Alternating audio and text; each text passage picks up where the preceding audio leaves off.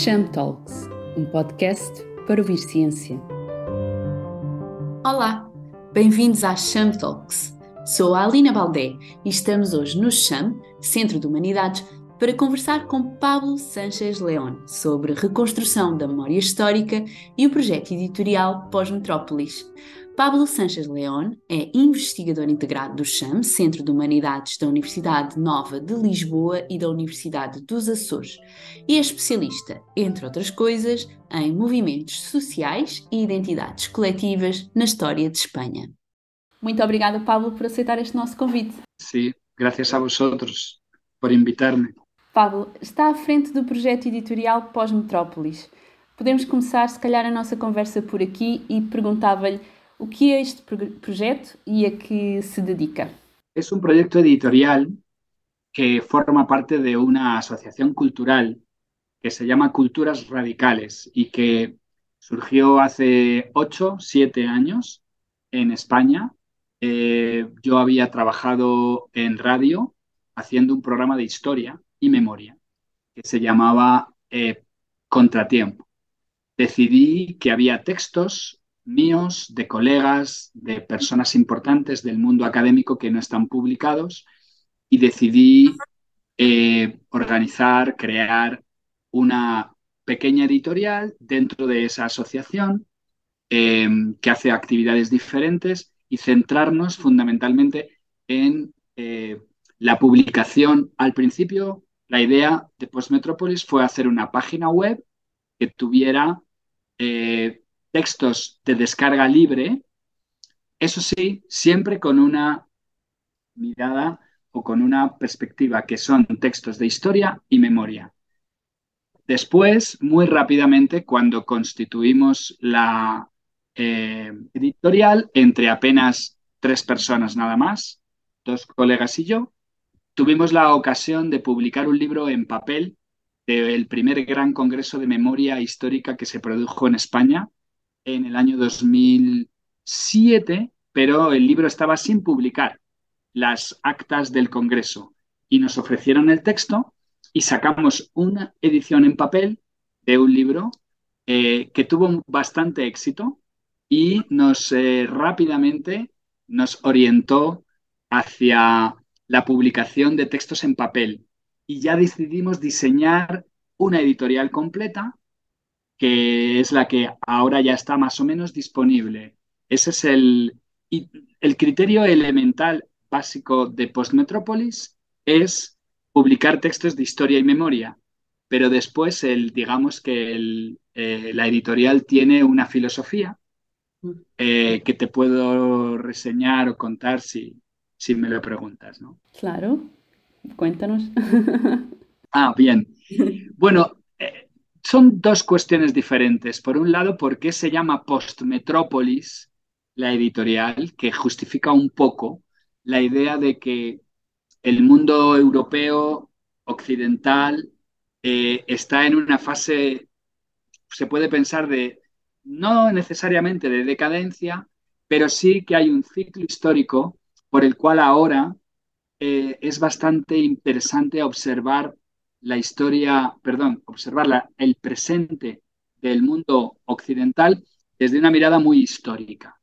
Y nuestro planteamiento es que necesitamos un distanciamiento eh, de, de la ideología dominante en el mundo occidental hoy, y una de las maneras de lograr ese distanciamiento es con perspectivas de tipo histórico, es pensar históricamente pensar históricamente cualquier dimensión de la vida comunitaria, de la vida social, es lo que reúne a las personas que trabajamos en Postmetrópolis.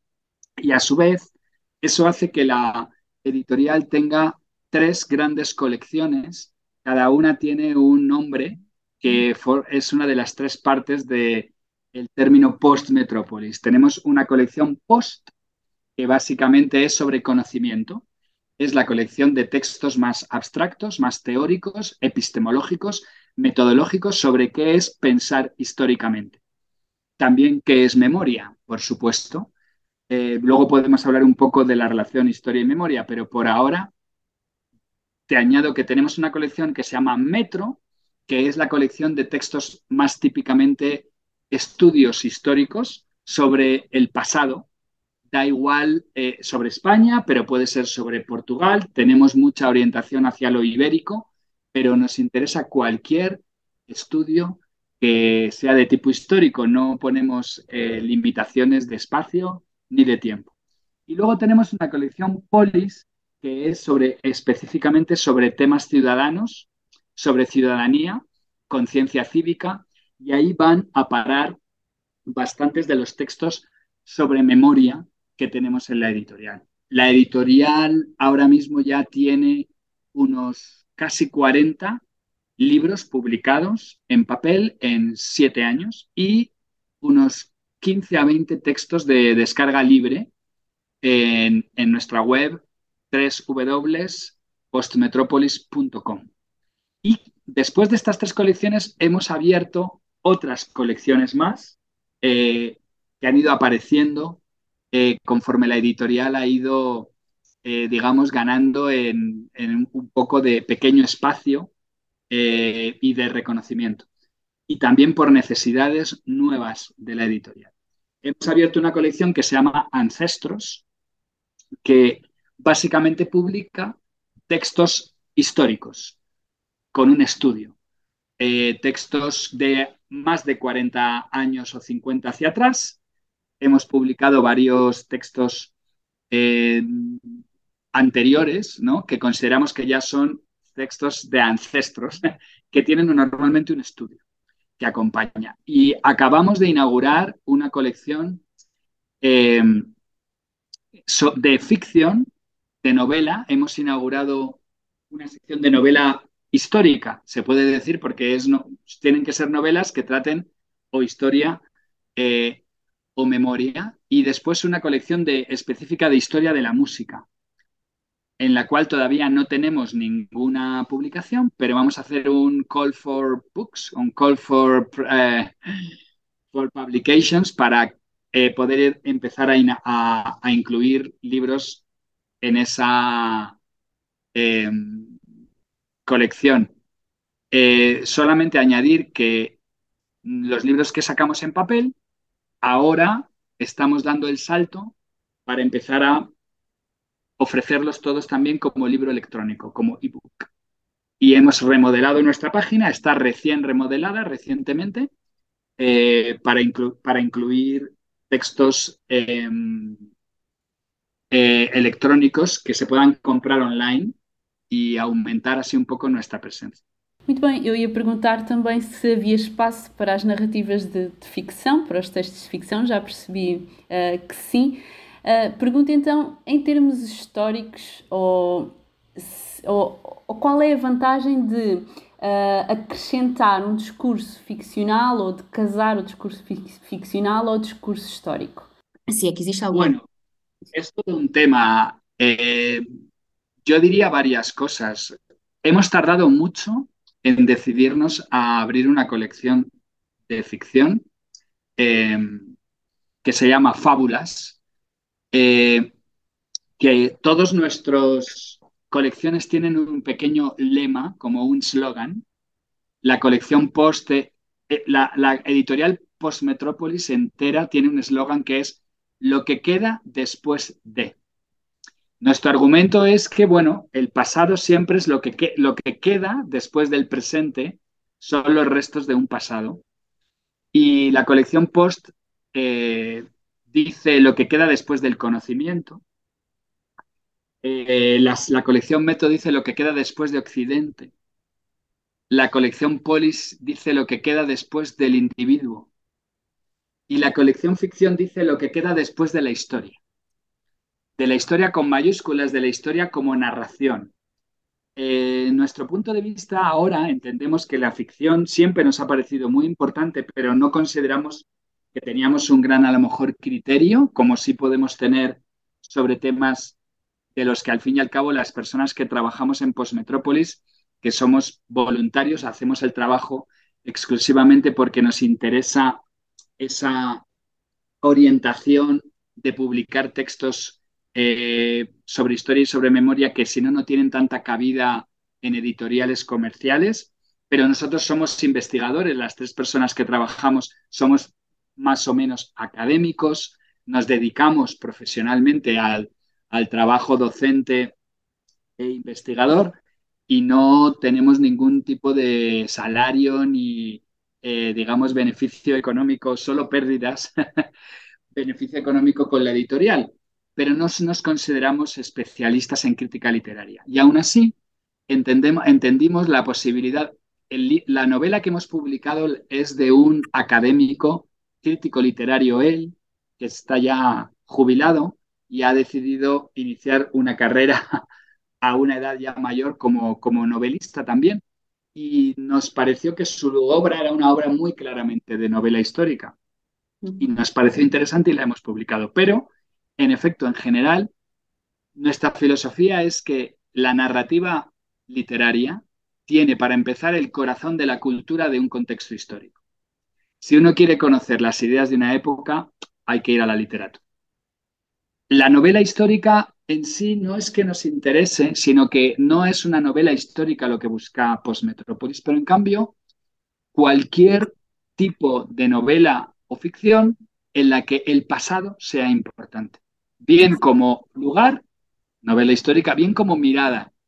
Y entonces es en esa segunda parte en la que quizá, creo, hay mucho que decir y mucho que pensar. No me parece que exista una línea de reflexión suficiente acerca de la relación entre la mirada del literato y el pensar históricamente. Y hay muchos literatos que piensan históricamente, igual que hay historiadores que utilizan la ficción de una manera que es llena de conocimiento y de conocimiento potencial.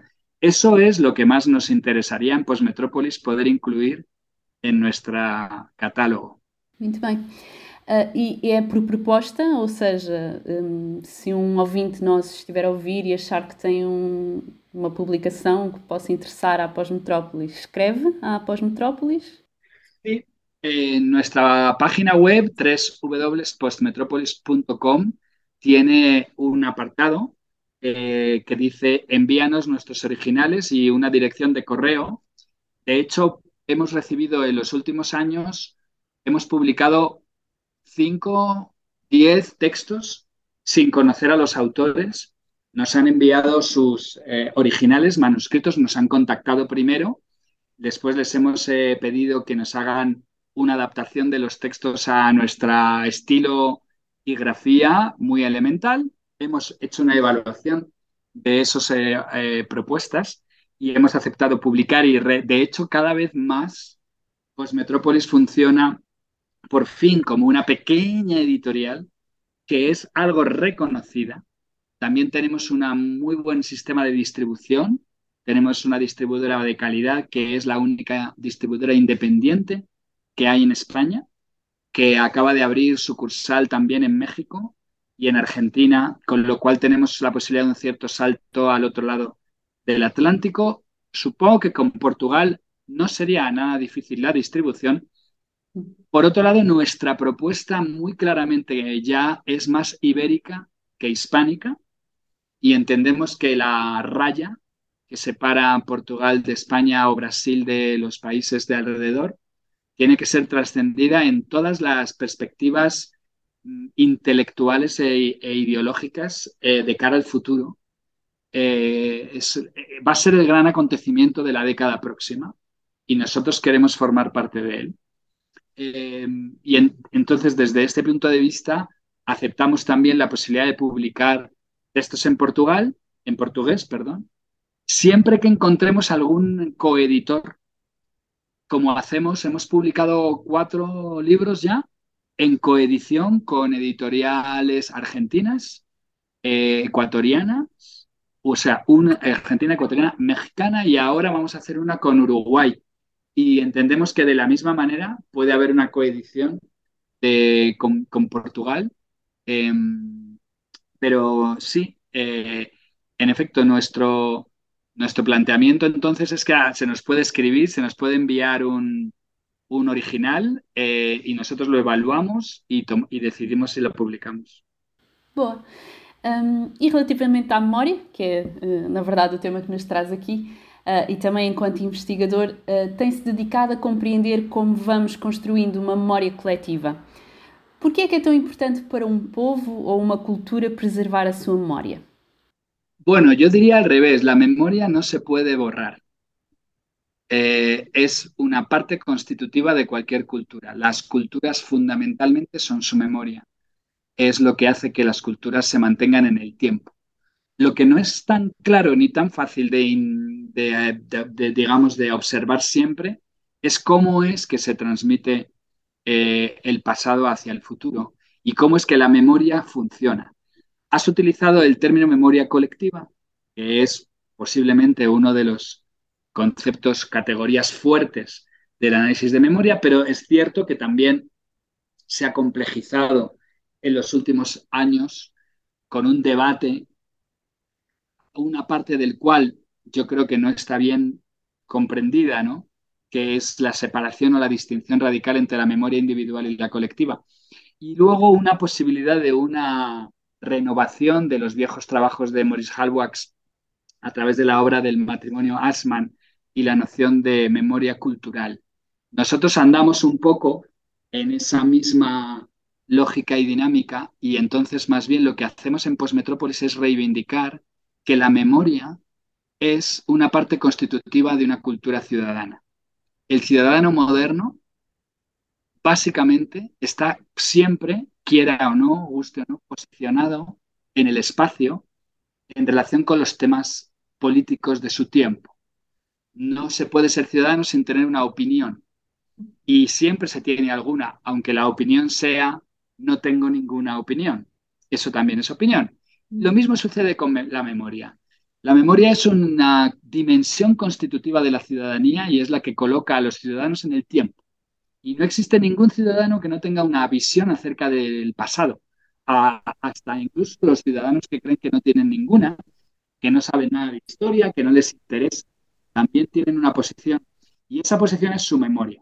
La memoria normalmente está pautada, está pautada colectivamente y entonces evidentemente es importante, digamos, no acometer políticas que, que no tengan en cuenta la dimensión memoria, pero dudo que vaya a haber un solo país en el siglo que vivimos que no vaya a tener políticas de memoria. La memoria ha pasado a ser una cuestión también de la esfera pública, muy imposible de, digamos, ladear marginar, aplastar, aunque intentos también siempre hay, ¿no?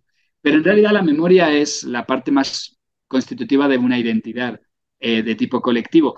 Otra cuestión es qué grupos pueden preservar una memoria más fácilmente que otros donde andan las memorias hegemónicas instituidas. Y ahí, bueno, obviamente eh, hay toda una diferencia. Pues Metrópolis se interesa tanto por la reflexión teórica acerca de qué es memoria, como sobre determinadas memorias de grupos eh, concretos sociales. Eh, un ejemplo, hemos publicado en la colección Ancestros el gran libro de las Panteras Negras del Black Panther Party, norteamericano de los años 60, un libro que no estaba traducido al castellano, Seize the Time, lo hemos traducido por Agarrar el tiempo, que es una reflexión política de gran, digamos, fuerza por parte de uno de los ideólogos y líderes del Black Panther Party, que en España cuenta con un seguimiento eh, de parte de intelectuales y en toda América Latina también. Y nos parecía que la obra hacía falta que estuviera como una pieza de memoria que sin embargo tiene también claramente una, una dimensión y un interés también pues académico, etc. Muito bem, então eu ia perguntar quem é que escolhe ou como é que se escolhe o que é que se guarda na memória, não é? Mas se calhar também faz sentido perguntar se quem é que escolhe e se se escolhe apagar uh, algumas memórias de um povo, de uma cultura, de um cidadão, como é que isso funciona? Se é que é fácil de rastrear. ¿El qué? ¿Una memoria de ciudadanos o una memoria de...? Sí, exactamente. Bueno, eh, yo justamente me dedico a, a eso más concretamente, ¿no? A intentar recontar la modernidad de mi país, España, pero desde una perspectiva bastante comparada o conjunta con otros países occidentales y americanos, em, recontar la modernidad desde una perspectiva ciudadana. Y, cómo para, para ello, para poder recontar una, una historia de la modernidad desde el punto de vista de qué es ser un ciudadano, eh, una dimensión importantísima es la memoria, porque ser ciudadano no consiste en tener derechos u obligaciones, sino en la posibilidad de polemizar legítimamente eh, esferas de la vida comunitaria, la economía, las costumbres, la religión, presentarlas, observarlas polémicamente, es decir, en términos de la distinción amigo-enemigo o inclusión-exclusión, típicas de lo que es la política. Pero eso no solo se hace con el espacio presente, con la vida actual, sino también se hace con el tiempo. Eh, entonces, no existe ningún grupo que no se sitúe a sí mismo en una genealogía, que no cuente su devenir de una forma histórica. Eh, nacimos en, este momento, somos, pues, por ejemplo, los colectivos LGTBI, los grupos eh, afrodescendientes o minorías de cualquier tipo, confesional, de género, de raza eh, o étnica, todas tienen una representación de sí mismas en el tiempo. Y la condición ciudadana consiste en buena medida en, en, en una polemización también del tiempo. Hay un pasado que se hace más cercano, otros que se hacen más lejanos, hay pasados que se excluyen, hay pasados que se consideran esenciales en la definición de un grupo. Y bueno, pues Metrópolis tiene mucho interés en, contribuir con algunas obras a esta manera de entender eh, y claro, evidentemente no, no siempre existe un representante, una voz de un colectivo que se haga cargo de esa narrativa del tiempo y a menudo muchas narrativas de los grupos humanos en comunidad son narrativas muy naturalizadoras, es decir, narrativas que toman eh, el presente como el estado natural de las cosas y que cuentan una historia que es la que permite como entender de dónde venimos hasta llegar hasta hoy. Y claro, para Postmetrópolis el interés del pensar históricamente es hacer la operación contraria, que consiste más bien en pensar históricamente el presente, utilizando el pasado como un stock, como un gran almacén de experiencia humana alternativa, ajena, diferente al presente y eh, en cuyo contraste entre ese pasado distinto y el presente se produce conocimiento. Esa es la propuesta general de la editorial. Enquanto um, historiador, uh, debruça-se sobre acontecimentos relativamente recentes, sensíveis, como é o caso da Guerra Civil Espanhola, uh, e já tocou um pouco no, nesse ponto, mas este conhecimento que temos e queremos ter sobre o pasado pode ayudar a, superar eh, traumas um, presente? Bueno, hay toda una línea y una corriente ahora mismo de reflexión e investigación en, eh, académico muy interesante de lo que se llaman las, las, las narrativas de la salud. Hay, narrativas históricas que enquistan los traumas, que los reproducen en el tiempo. Y hay narrativas históricas que contribuyen a la posibilidad de una eh, superación, y si no superación, por lo menos a lo que psicoanalíticamente se entiende como la, eh, digamos, confrontación de los traumas y su, y su, y su suavización, ¿no? Yo creo que sí. Yo sinceramente creo que el conocimiento, que el pensar históricamente es una forma entera de entender el conocimiento que en este siglo va a tener una creciente eh, identificación y reconocimiento como una forma distintiva de cualquier teoría eh, acerca de la realidad y del conocimiento, pero que además la componente narrativa eh, claramente tiene la clave de una parte importante de los procesos de reconciliación, por lo menos a una escala institucional, evidentemente con el problema de que no todas las narrativas sanadoras tienen a su vez un reconocimiento y quedan instituidas en una cultura de la misma manera. Pero eh, en cualquier caso eh, existe la posibilidad de que la narración haga una aportación importante al tratamiento de los conflictos eh, que se heredan. De manera que sí, sí. En España não, não sendo a minha área, não estou segura de que uh, se em Portugal temos algo do género, mas em Espanha criaram-se políticas que promovem e protegem a memória histórica, como é o caso da Lei de Memória de 2006. Que lei é esta e o que é que ela faz pela sociedade espanhola?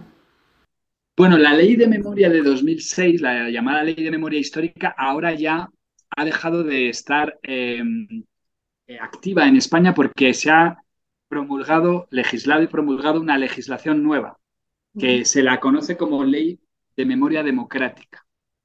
Esta es una legislación mucho más activa en la reparación y la, y digamos, el reconocimiento de las víctimas de, del, no de la guerra, sino de lo que hizo un bando durante la guerra, que es el que inició la guerra con un golpe de Estado fracasado y después creó un régimen autoritario absolutamente eh, este, eh, represor eh, y muy violento, que además fue pues, muy longevo, como es el caso del franquismo. Entonces, la nueva ley de memoria ayuda mucho más que la ley anterior a identificar las instancias institucionales que conservan todavía restos de símbolos, eh, prácticas, en fin, iniciativas, actividades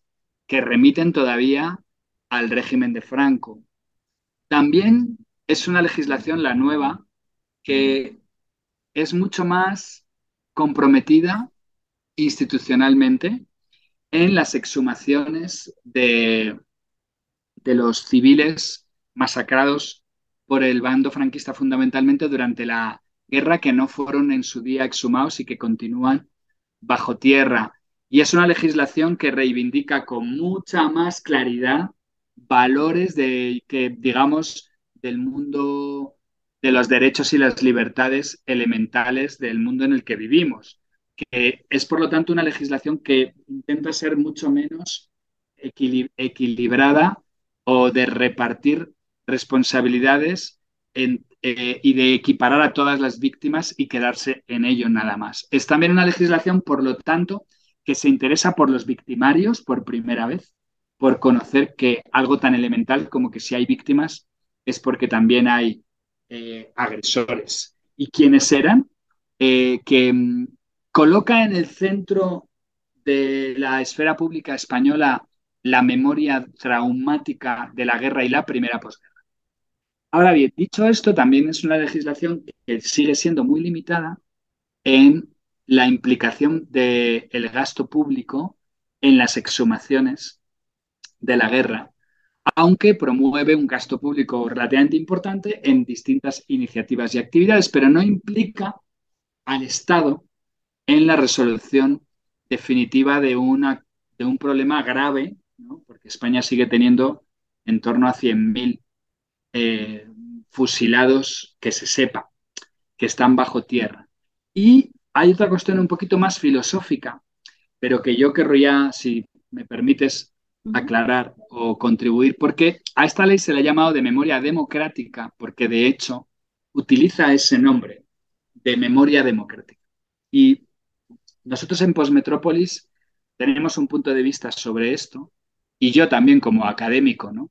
Y no nos parece una denominación muy adecuada, porque la democracia no es solamente un ideal de convivencia. También es una ideología de parte de muchos países que la utilizan para las cosas, digamos, más poco vinculadas a los derechos humanos que uno se pueda imaginar.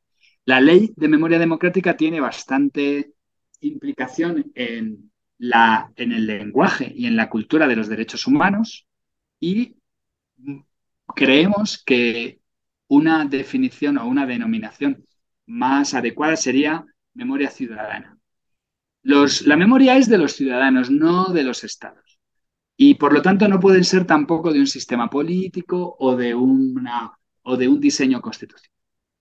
La memoria tiene que tener una preservación de autonomía y la mejor forma de hacer eso es reivindicar que quien tiene memoria y quien debe ser protegido en la memoria y a quien se debe promover en memoria es a los ciudadanos. Eh, claro, no es lo mismo democracia que ciudadanía, a pesar de que parezca que se habla de la misma cosa. Y esta distinción es clave en mi trabajo, por ejemplo. sin embargo, en España, de momento, todo el mundo está como muy contento con que exista una legislación nueva que promueve la memoria llamada democrática, porque todo el mundo parece entender lo que significa esa palabra. El problema es que en nombre de la democracia se cometen muchas tropelías y muchos, eh, incluso crímenes, pero sobre todo muchos sujetos que son muy poco cívicos se apropian del lenguaje y del discurso de la democracia. En cambio, es muy difícil apropiarse del de la ciudadanía, porque la ciudadanía, en serio tomada en profundidad, es una condición de sujeto que se, que se fundamenta en la autodeterminación moral, intelectual, eh, ideológica de una persona. Hay que sentirse libre para ser ciudadano y eso vuelve más complicado que se lo apropien, digamos, ideologías o organizaciones que no promueven la ciudadanía. Eso parece una mudanza de paradigma quase, não é? Porque Sim. acaba por ser uh, muito. Ou seja, passam as instituições e as narrativas oficiais a estar um bocadinho mais em segundo plano, não é? Isso é. Sí, por lo menos debería existir una lógica de políticas que identificara una gobernanza de la memoria y por lo tanto distintos sujetos eh, aportando voz y que mantuviera una separación y una cierta autonomía entre lo que son políticas de arriba abajo y lo que son discursos de abajo arriba. De lo contrario, eh, se dan muchos argumentos a las posiciones más conservadoras y reaccionarias que identifican la memoria colectiva con una imposición como poco menos que totalitaria, como si se tratase de una religión o de una ideología que hay que de alguna forma asumir unos, unos valores de, memoria que a lo mejor uno no tiene. Y, esa es un, y, no les falta razón en ocasiones cuando, cuando en los países nuestros que tienen una sociedad civil cada vez más rica y articulada, pero con tradiciones muy fuertes de permitir que el Estado tome la voz y tenga la última palabra en todo lo que tenga, en cualquier discurso, hacer lo mismo con la memoria. Y este es un problema. E abriria também provavelmente espaço a, a, ao reconhecimento. Às vezes, quando determinados povos, estou-me a lembrar, por exemplo, no caso dos povos afrodescendentes, na, exatamente ah. nos países da, da América Latina Sul, Cone Sul, uh, que reclamam esse reconhecimento porque não, não, não pertencem às narrativas oficiais. Portanto, essa, essa mudança de paradigma provavelmente favorecia este tipo de reconhecimentos, certo? Exacto, y no solamente el de los afrodescendientes, bueno, por supuesto, y las culturas ancestrales en América, sino también, por ejemplo, las minorías eh, y de inmigrantes que ya existen en nuestros países y que ya llevan aproximadamente una generación entera, tienen a unos hijos escolarizados que están siendo sometidos a una narrativa histórica sobre España, pero no sobre sus países de origen. Y en realidad ellos tienen la posibilidad de hibridar en torno de la memoria vivencias históricas o vivencias del pasado diferentes que tendrán en su día una narrativa propia, seguro. Y esa es la que necesita tener un espacio para también existir y no ser subsumida dentro de un patrón más o menos, eh, digamos, nacional, homogéneo o debajo de eso dominante o hegemónico. Faltan voces. Faltan voces. Uh, Pablo, tem mencionado bastante aqui o, ou demonstrado uma boa expectativa de, de, do futuro no próximo século da história um, e o papel que ela tem. Pergunto-lhe assim, para terminarmos, o que se espera dos historiadores que hoje, ou o que é que se pode esperar dos historiadores que hoje estão a começar as suas carreiras? Bueno, ¿qué podemos esperar? Deberíamos esperar muchísimo. y a la vez yo, mira, yo ya llevo mucho tiempo en el, en el mundo académico español y he visto, como si dijéramos, tres generaciones o cohortes demográficas de, académicos, eh, historiadores, profesionales. Los más mayores que yo, claro, los de mi edad, que somos el baby boom, entonces somos muchos. Y las cohortes más jóvenes empiezan ahora a entrar. Yo, la verdad es que creo que, por un lado, me gusta ser optimista y creo que cada vez el conocimiento del pasado puede ocupar un espacio más interesante en las polémicas del presente, pero no como suele suceder ahora, que es que hay polémicas sobre el pasado, en las que los historiadores sacan a relucir en realidad sus posiciones ideológicas y sus prejuicios. No, al revés. Así como hacen falta filósofos para entender cómo gestionar la economía, también hacen falta historiadores para entender cómo gestionar las políticas públicas hoy y no las del pasado, sino las del presente. Pero para eso hace falta un tipo de historiador, que yo dejaría de llamarle historiador, sino le llamaría un especialista en el pensar históricamente, que tenga una formación grande en disciplinas que están más allá de la llamada disciplina de la historia.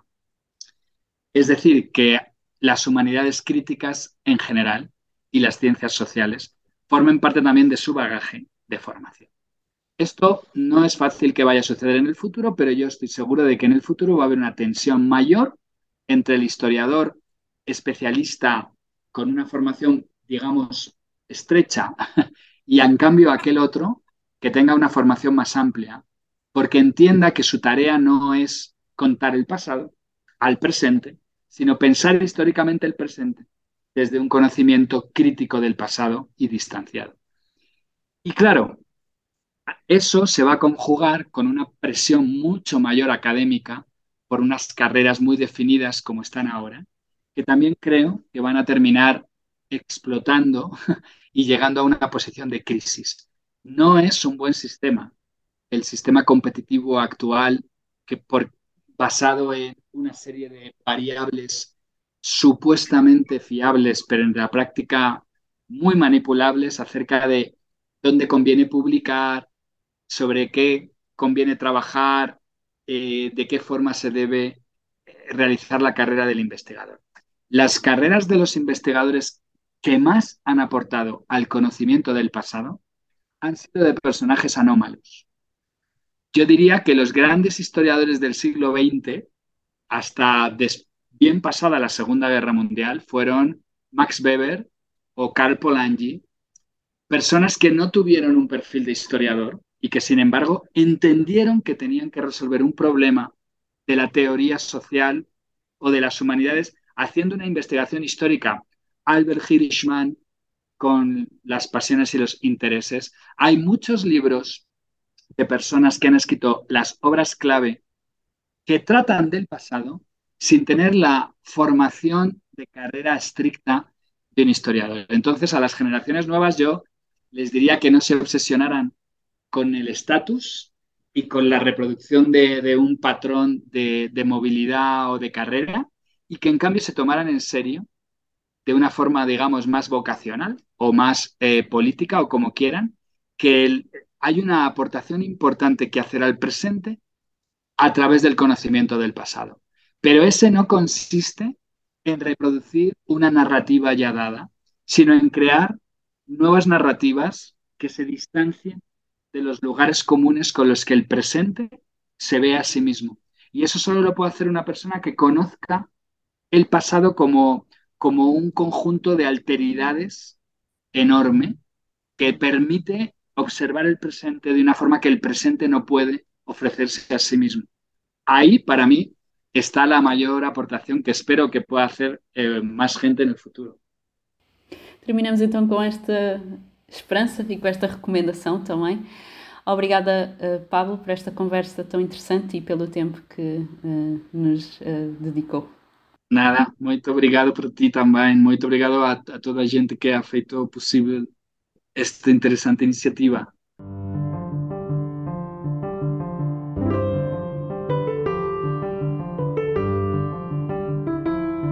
Obrigada também a quem está desse lado. Não se esqueçam de clicar no botão de notificação para seguir o nosso podcast e deixar os vossos comentários. Desta vez falámos com Pablo Sanchez León, investigador integrado do CHAM, que começou por se licenciar em História Moderna e Contemporânea e hoje, após um percurso de mais de 20 anos, trabalha a história em relação de proximidade com as ciências sociais. Pablo está também à frente do projeto sem fins lucrativos Pós-Metrópolis, uma editora que se dedica a publicar autores que acrescentam um olhar crítico a temas como a história e a memória e dos quais falamos hoje. Podem saber mais e mostrar o vosso apoio através do endereço pós-metrópolis.com. Não deixem de fazer a vossa visita e de descarregar alguns livros do catálogo. Em breve regressamos com mais conversas sobre ciência. Até lá! Sham Talks, um podcast para ouvir ciência.